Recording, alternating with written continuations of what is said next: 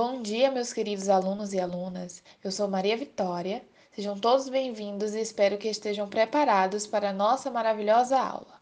Contaremos hoje com a participação mais que especial dos nossos professores Akin Alves e Emily Camille. Bom dia, galera. Tudo bem com vocês? Bom, hoje vamos falar de um assunto mais que incrível. Vocês sabem qual é? Aposto que não. Então, professor Akin, você poderia nos contar qual será o assunto do dia? Bom dia a todos e todas. Posso sim, professora Emily. O nosso assunto do dia será Agindo sobre o Espaço. Sei que alguns de vocês podem estar confusos, mas fiquem tranquilos. Vamos explicar tudo da melhor maneira e ainda teremos atividades para exercitarmos. Então vamos começar.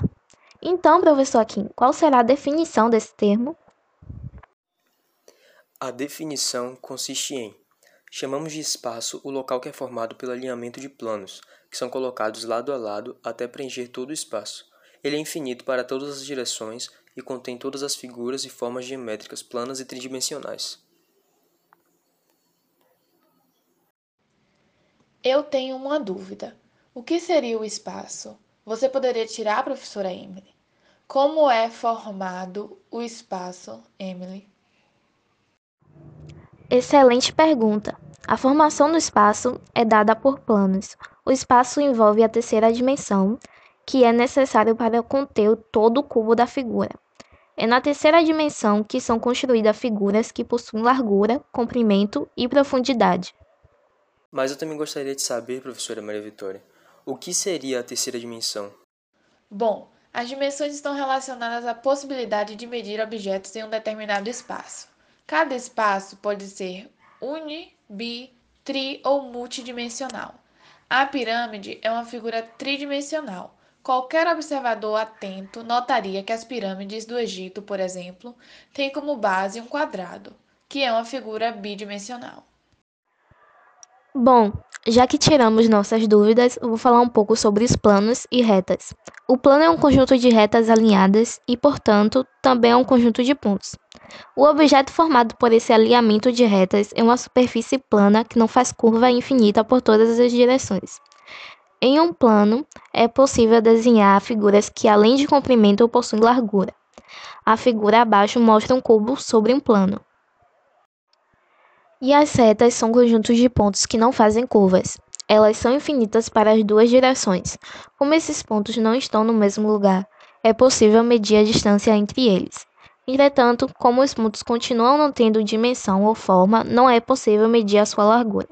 Sendo assim, dizemos que a reta possui apenas uma dimensão ou que é unidimensional. Que explicação maravilhosa, professora Emily. Tenho certeza que nossos alunos jamais irão esquecer. E agora vamos falar sobre as semirretas e os segmentos das retas. As semirretas podem ser encontradas dentro de uma reta. Elas possuem um ponto inicial, mas não possuem ponto final. Já o segmento de reta é a parte de uma reta que pode ser medida. Isso significa que, embora possua infinitos pontos, não é ilimitado. Agora vamos deixar o professor Akin explicar sobre classificação das retas. Então vamos lá. As retas concorrentes são consideradas quando elas possuem apenas um ponto em comum. Isso significa que existe um ângulo entre essas duas retas justamente no ponto de encontro entre elas. Quando esse ângulo é de 90 graus, essas retas também são chamadas de perpendiculares. Já as paralelas são duas ou mais retas, que são ditas paralelas quando não existe um ponto de encontro entre elas. Assim, elas não formam um ângulo nem se encontram em qualquer parte da sua extensão infinita. Já as retas coincidentes são aquelas que possuem pelo menos dois pontos em comum. Como reta alguma faz curva, se duas retas possuem dois pontos em comum, elas possuem todos os pontos em comum. O resultado disso é visto geometricamente como uma reta só. Bom, agora vamos explicar sobre a distância entre dois pontos no espaço que consiste no comprimento do menor segmento de reta que liga esses dois pontos, e é obtida pelo Teorema de Pitágoras. Para calcular a distância entre dois pontos no espaço, é necessário calcular antes a distância entre dois pontos no plano. Existe uma fórmula para calcular a distância entre dois pontos no espaço, dada por meio de suas coordenadas. sejam os pontos A igual a XA, YA e ZA e B, XB, YZ e ZB. A distância entre A e B, denotada por DAB, é dada pela seguinte expressão. Vamos dar continuidade com a distância entre um ponto e uma reta, que é calculado unindo o próprio ponto à reta através de um segmento, que deverá formar com a reta um ângulo reto de 90 graus. Para estabelecer a distância entre os dois, necessitamos da equação geral da reta e da coordenada do ponto. A figura a seguir estabelece a condição gráfica da distância entre o ponto P e a reta R, sendo o segmento PK a distância entre eles. Estabelecendo a equação geral da reta S, ax mais by mais c igual a zero, e a coordenada do ponto P, x0 e y0, conseguimos chegar à expressão capaz de calcular a distância entre o ponto P e a reta S.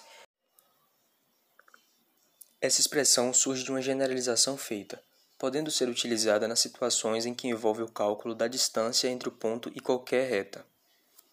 Chegamos ao fim da nossa explicação. Espero que todos tenham entendido e aproveitado bastante esse momento. Obrigado, galera, e até a próxima. Tchau, gente. Foi ótimo estar aqui com todos vocês e quero todo mundo arrasando nas avaliações. Nós que agradecemos a participação de vocês. Foi uma aula muito enriquecedora. Tenho certeza que eles compreenderam tudo e estão prontos para as avaliações.